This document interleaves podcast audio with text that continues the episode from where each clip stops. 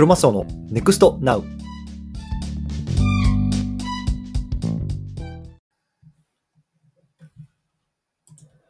皆さんおはようございます。クロマスオの NEXT NOW 今日も始めていきます。よろしくお願いします。この番組では NFT、Web3、AI などの海外トレンドを中心にアメリカから毎朝4時にお届けしていますというところで今日なんですけれども今日はね各プラットフォーマーたちのサブスク戦略についてね少しお話をしていきたいなと思います。はい。ということで、まあ、皆さんね、これを聞いている方、Twitter 使ってる方多いと思うんですけれども、皆さん月額課金してますでしょうかね。X プレミアムね、まあ、もともとは Twitter ブルーなんて呼ばれてましたけれども、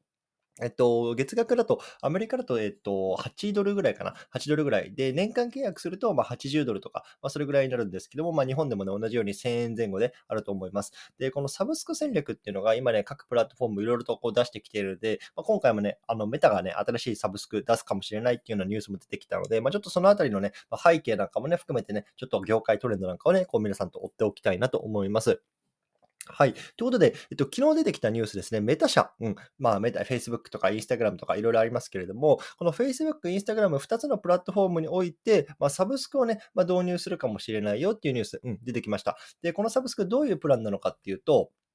えっと、月額14ドルですね。なので、大体日本円で2000円ぐらいですかね。うん。2000円ぐらいで、えっと、このサブスクに入ると広告が出てこないというようなね、あの、プランあの、サブスク、ね、これが、あの、始まるかもしれないというような話ですね。で、これ、対象地域なんですけども、ヨーロッパが対象になってるみたいですね。うん。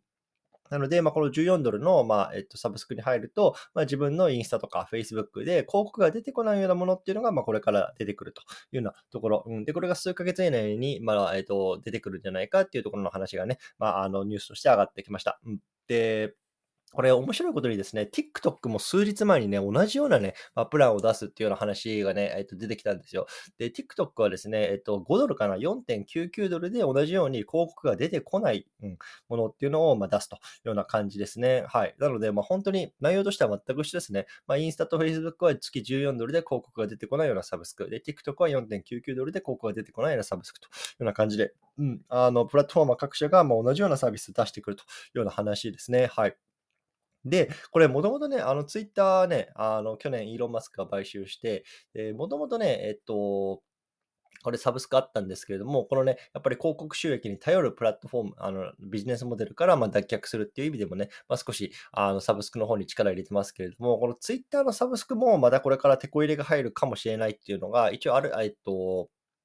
なんだ、えっと、行動上で確認されてますね。で、えっと、ちょっと名前忘れちゃったんだけど、2つに、2つの段階で、あの、サブスクプランっていうのが、ちょっと X プレミアムに関しては分かれるような話が出てますね。多分確か X プレミアムと X プレミアムプラスみたいな形の2段階になる感じです。でちょっと確体は覚えてないんですけど、X プレミアムプラスになると確か完全に広告が出てこないとか、そんな感じだったかな。うん。で、X プレミアムになると、あの広告が、えっと、ちょっと減るみたいな、確かそんな感じの、うん、あの、差別化だったと思います。なので、多分今ね、あの、ツイッターの方も X プレミアムっていう一つの、あの、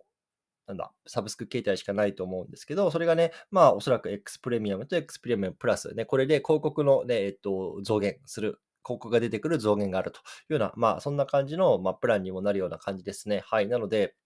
まあ、こういうところから見てもね、まあ、Facebook とか TikTok とか、まあ、Twitter とかね、まあ、そういうようなところっていうのが、まあ、やっぱりいかにこの広告ビジネスから脱却して、他のビジネスモデルを探ってるかっていうところがね、やっぱりわかるかなと思います。うん。で、まあ、昨日もね、あの、少し話しましたけれども、Twitter がね、このパリス・ヒルトンとかね、まあ、そういうような、v、VIP と、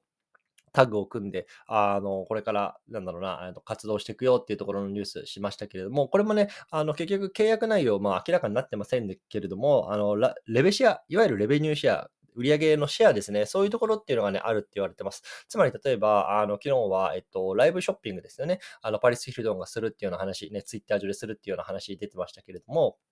このライブショッピングをすることによって上がった売り上げの一部っていうのを、まあ、ツイッター側に還元還元というか、あの払う。まあ、そんな契約がなされてるっていうような話なんですよね。うん。なので、まあね、あのやっぱ何度も言いますけれども、やっぱりこの広告だけに頼ってきた、今までのこの SNS、プラットフォームはここ10年、15年ね、あの、それぐらいだったと思うんですけども、まあ、ここから本当にいよいよね、本格的に、うん、あの、出そうとしてるっていうのがね、まあ、見え、見えるような、うん、感じですよね。なので、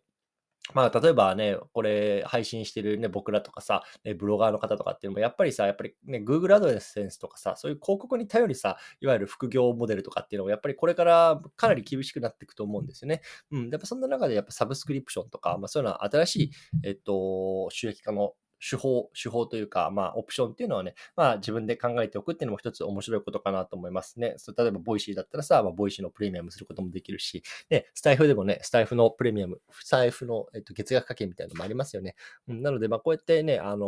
ー、サブスクでこう何かやってみる、チャレンジしてみるっていうのはね、まあ、非常にいいことかなと思いますのでね、もし興味がある方ね、そちらの方もね、皆さん考えてみてはいかがでしょうかというようなね、問題提起で最後終わっておきたいなと思います。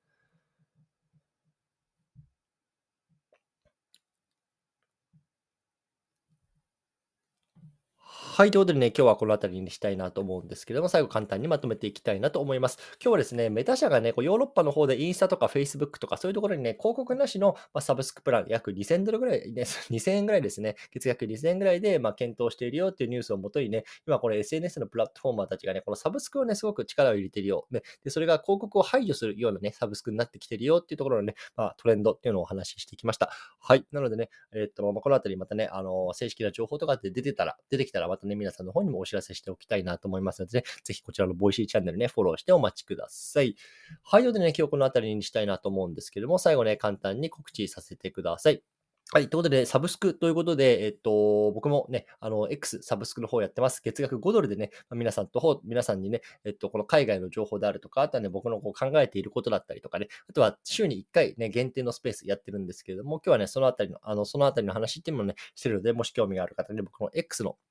うんと、プロフィール欄からね、登録することできますのでね、興味がある方そちらの方を見てみてください。で、週に1回ね、この限定のスペースっていうことで、このね、えっと、X のサブスクをしてくださってる方々限定のね、えっと、スペースをやってるんですけども、実はね、今日これから取ります。うんで、今日はね、ちょっとコンテンツの出し方とかね、まあ、あの、どういうふうにね、えっと、その、ね、メルマガとか音声配信とかさ、ツイートとかね、まあ、そのあたりっていうのをこう出していくかっていうところのちょっとマインドセットとかね、まあ、新たな気づきみたいのがね、あの、改めてというかね、うん、あったので、ちょっとそのあたりの話をしてますので、まあ、なかなかね、このコンテンツが生み出せないなとかさ、なかなか出せないんだよなとか、まあそういうのは、ね、悩み持ってる方向けにね、少しお話ししてますのでね、もし興味がある方、こちらのボイシーの方でもね、えっと、買い切りで、うん、えっと、ウェブから300円かな、うん、で、出してますので、そちらの方もね、興味がある方ね、見てみてください。はい、ということでね、今日はこの辺りにしたいなと思います。最後ね、簡単にコメント返ししていきたいなと思います。